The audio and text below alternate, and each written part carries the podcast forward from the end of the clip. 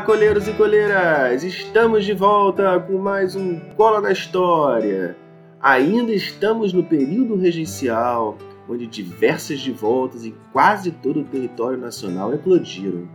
Por trás delas, velhas disputas entre a autonomia das províncias e a centralização promovida pela Corte do Rio de Janeiro, somado às disputas políticas e aos problemas locais.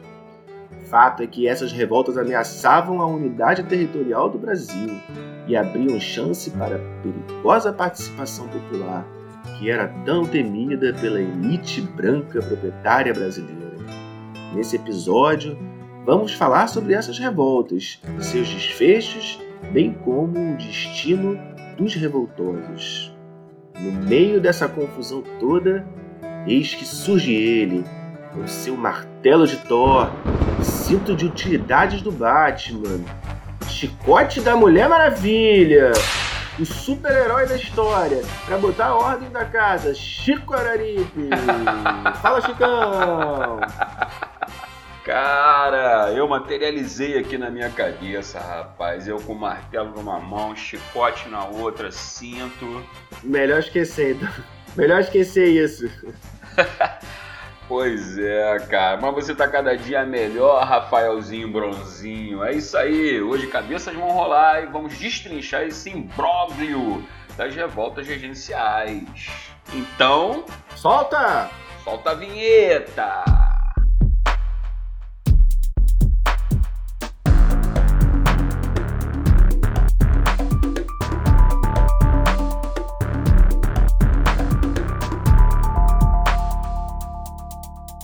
Chicão, assim, são cinco revoltas no período, pelo menos cinco mais importantes, né? Foram muitas, e esse, nesse episódio a gente vai falar sobre duas delas, certo? Por onde começamos? Certo.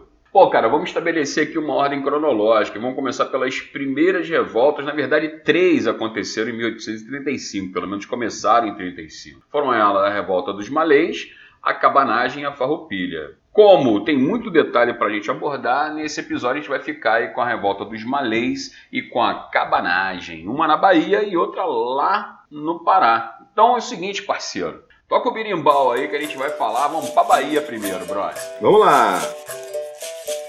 A revolta dos malês, cara, aconteceu em Salvador, capital da Bahia, e ali pegou os seus arredores, né? Foi protagonizada por negros escravizados e libertos que, em sua maioria, tinham em comum seguirem a religião muçulmana. Esses negros eram provenientes das regiões dos atuais territórios da Nigéria, Gana e Benin, lá na África.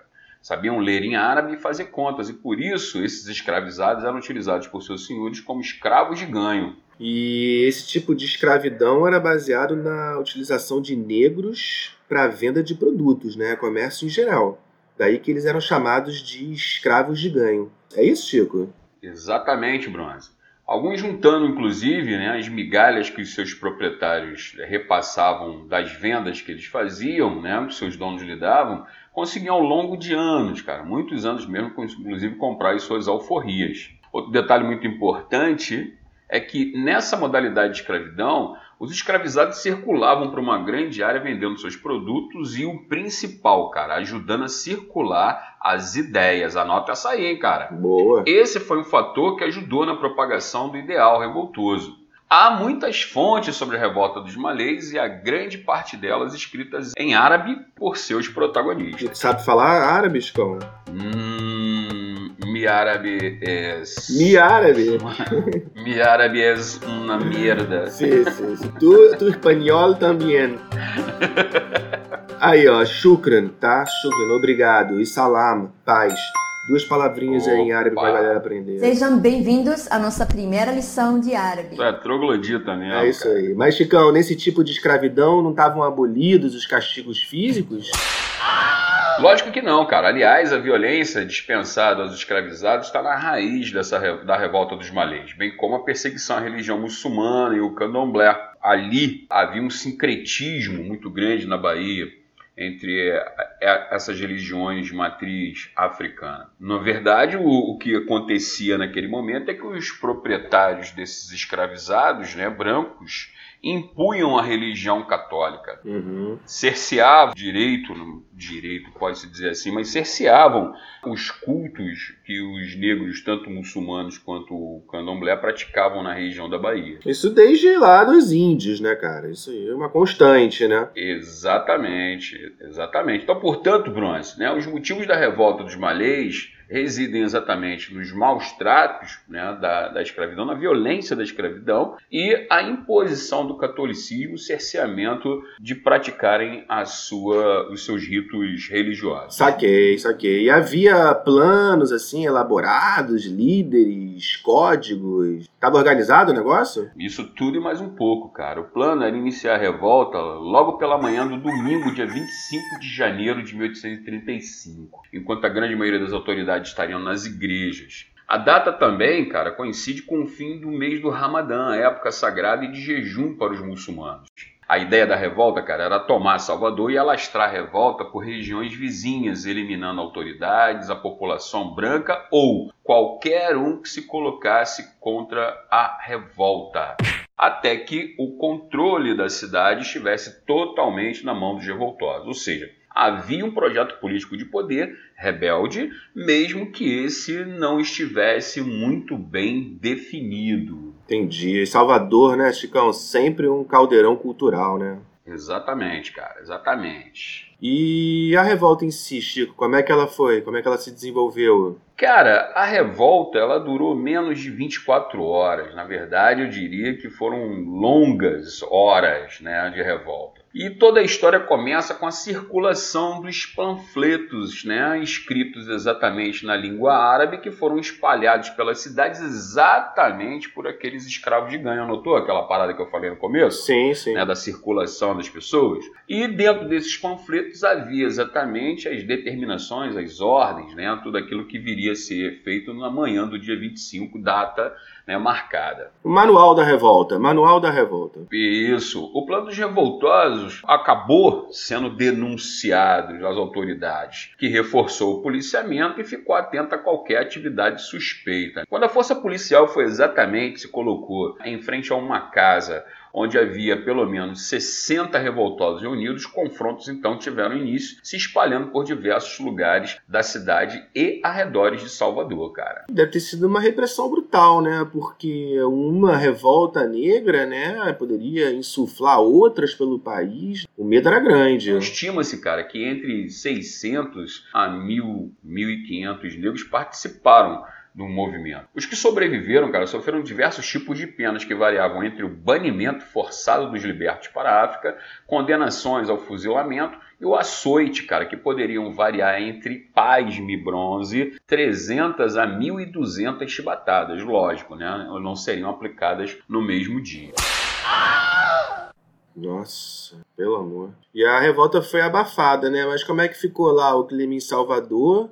Uma cidade essencialmente negra, né? Mais de 50% da população de lá é negra. Uma boa questão é essa, Bronze. Na verdade, cara, nas áreas urbanas, a elite branca acreditava viver protegida. Mas havia esse dilema, né, cara, entre a questão do perigo negro, né, de uma revolta de escravizados e ao mesmo tempo a necessidade que essa elite branca tinha do trabalho escravo. O medo do branco, cara, ele passou a ser combatido exatamente a partir né, da revolta dos malês com um aumento da truculência, o endurecimento das relações de dominação sobre a população negra, ou seja, mais violência repressiva. Podemos comparar hoje com policiamento ostensivo, inclusive nas comunidades. Outra questão é que a imposição religiosa católica também se tornou mais evidente, combatendo com rigor outras religiões, as religiões de matriz negra, como o islamismo que chegava aqui dos escravizados e o próprio candomblé. Muitos negros, inclusive, se viram forçados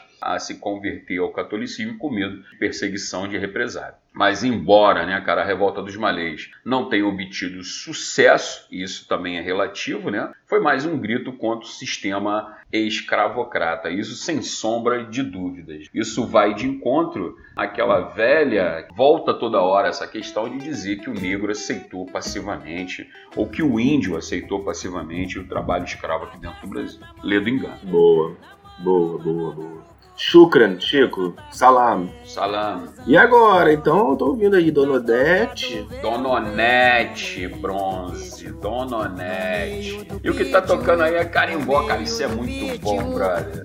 No meio do beat, no meio do beat. Conhece essa, bronzinho? Não, não conheço, cara. Conta pra gente aí, onde é que a gente tá? A gente foi da, de Salvador, do Pará. Estamos ouvindo Dona Onete e vamos falar da cabanagem, que foi a maior revolta popular do Brasil. Perfeito, Bronze. A gente está falando da cabanagem, em Belém do Pará. Ou, né, vamos falar da cabanagem ou Guerra dos Cabanos, tanto faz. Ocorreu no Grão-Pará, brother. Na verdade, né? O Pará era uma província bem pequenininha, Bronzinho, que unia os atuais estados do Pará, Amazonas, Amapá, Rondônia e Roraima, cara. O Grão-Pará, né? Era isso, o Grão-Pará. O Grão-Pará, brother. Isso. É, só a metade do Brasil, né, Chico? Mas conta aí, o que fez a Mata Amazônica pegar fogo, Chicão? Pois é, rapaz. Grandes proprietários rurais interessados na expansão do agronegócio, criação de gado, produção de soja e outros elementos, que promoveram queimadas na região, né, cara? Lógico. Você viu o fogo pegar aí pela televisão, né, cara? Chicão, a gente tá no, não tá no período regencial? E é, cara. Vamos voltar pra cabanagem aí. É, cara. Censura!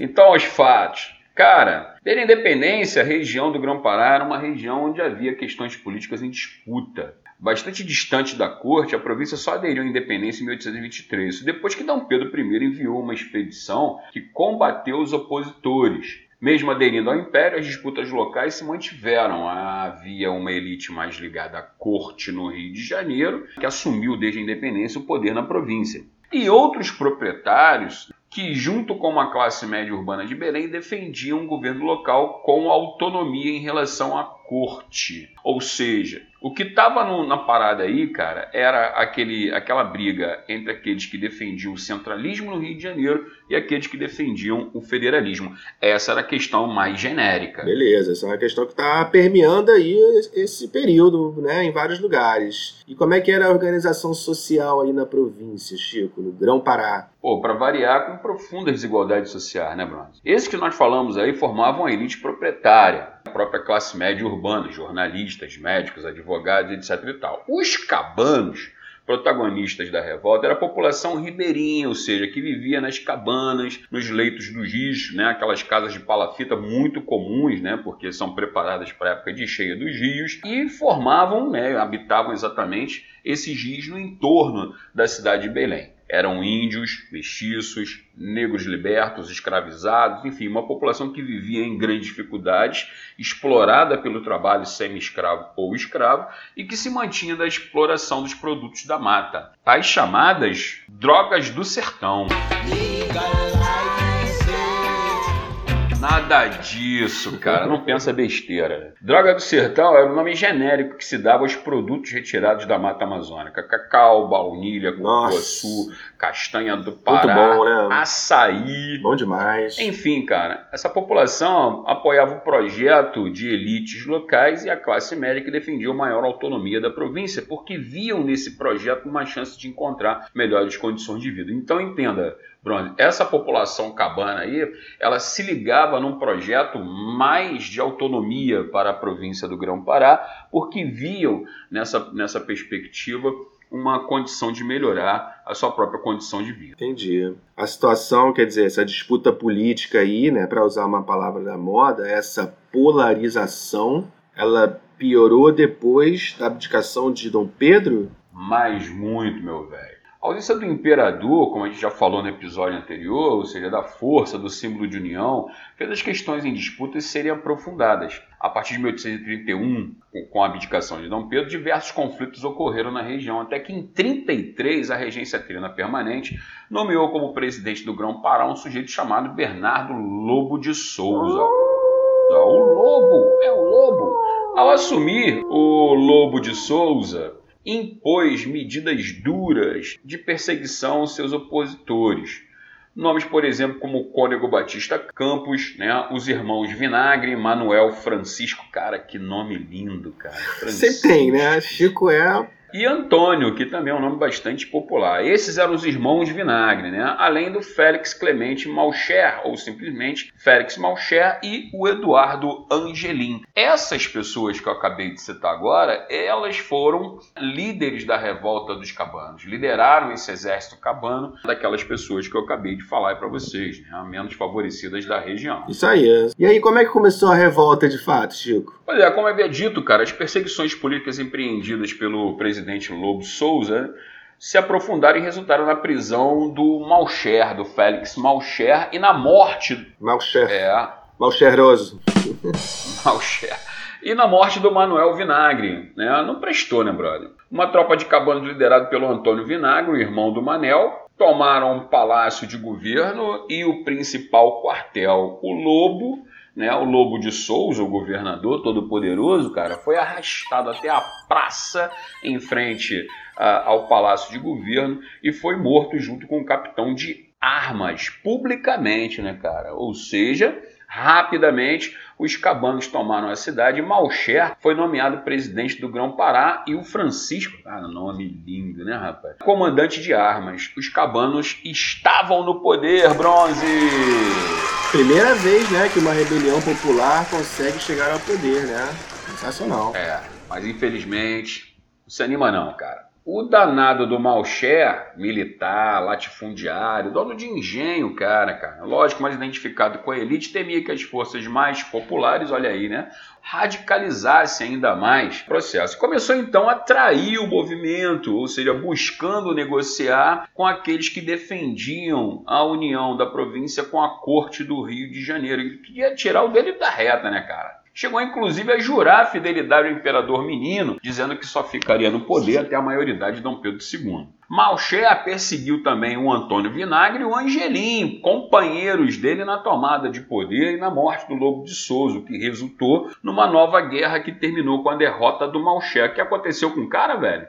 O Malcher foi derrotado pelo Antônio e pelo Angelim e foi executado em fevereiro de 1835. Esse vinagre ficou mal cheiroso.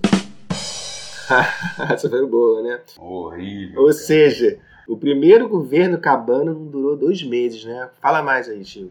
Pois é, cara. Com a morte do, do Malcher, assumiu o governo o Francisco Vinagre, mas esse também deu uma balançada, brother. Porra, o Chicão vacilou. Cedeu ao governo regencial aos apelos da igreja, entregando o poder da província ao enviado da corte, em troca de anistia aos revoltosos e outras compensações, né? Lógico, farinha pouca, meu pirão primeiro. Outros líderes cabanos, desconfiados de que o acordo não seria cumprido, se retiraram para o interior da província, tá sacando? Ou seja, o Malcher foi morto, o Francisco Vinagre assumiu, mas também deu aquela balançada negociando com a galera da corte. É, não tem muitos motivos para acreditar nas boas intenções da corte, né? Pois é, cara, dito e feito. O novo governo mandou prender, né? O Francisco entregou o poder ao enviado da corte para a região do Grão-Pará. E o que, que aconteceu, meu camarada? O cara começou então a perseguir os seus opositores. O Francisco foi o primeiro a dançar, cara, foi preso. E aí os cabanos, liderados agora pelo Angelim e pelo Antônio Vinagre,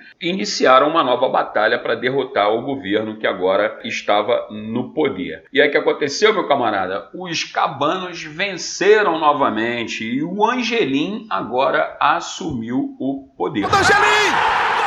Agora vai! Pois é, cara. Durante seis meses, Angelim governou a província, mas carecia de um plano, né, cara? Um projeto de governo. Algo que fosse ideológico, e não era o caso exatamente do Angelim, que era, na verdade, um pequeno proprietário, ligado à seringaria da região. As coisas não melhoraram, cara. E o governo regencial enviou então, cara, agora tropas pesadas, navios de guerra e um novo governo que deveria assumir o controle. As tropas, os navios enviados pela corte bloquearam o porto de Belém, obrigando o Angelim a fugir para o interior. Mesmo assim, denunciado, caguetado, ele foi preso e conduzido ao Rio de Janeiro em 1836. O novo governo, dessa vez imperial, do Barão de Caçapava, assumiu o controle de Belém. Os cabanos foram violentamente perseguidos e dizimados. Estima-se, Bronzinho, que cerca de 30 a 40% da população, ou seja, aproximadamente 40 mil pessoas, foram mortas nessa retomada do controle da província pelo governo regencial. Realmente, né? Um massacre ali. Massacre, cara. Agora, uma coisa que tem que ficar clara, tá, Bronze? Essa revolta teve um caráter popular e o seu desfecho foi exatamente a violência empreendida pelo governo regencial. Isso aí. Falamos hoje, então, da revolta do Malês e da cabanagem, né? Vamos, então, dedicar o próximo episódio às outras, a outras três revoltas que são sempre muito cobradas aí nos exames. E você que acompanhou a gente aqui, né, até o final, pode seguir a gente. Estamos aí em todas as redes, tudo, tem uns vídeos bacanas que a gente está produzindo para vocês agora. Facebook, Instagram. Chicão tá no Tinder, para quem quiser também, né, Chicão? Não, não, cara. Quer me complicar, Bronze? Porra, não fala isso. Bro. Valeu, galera. Até o próximo episódio. Valeu, Chicão. Um abraço. Um abraço, Bronze. Até a próxima, galera. Tchau. Valeu.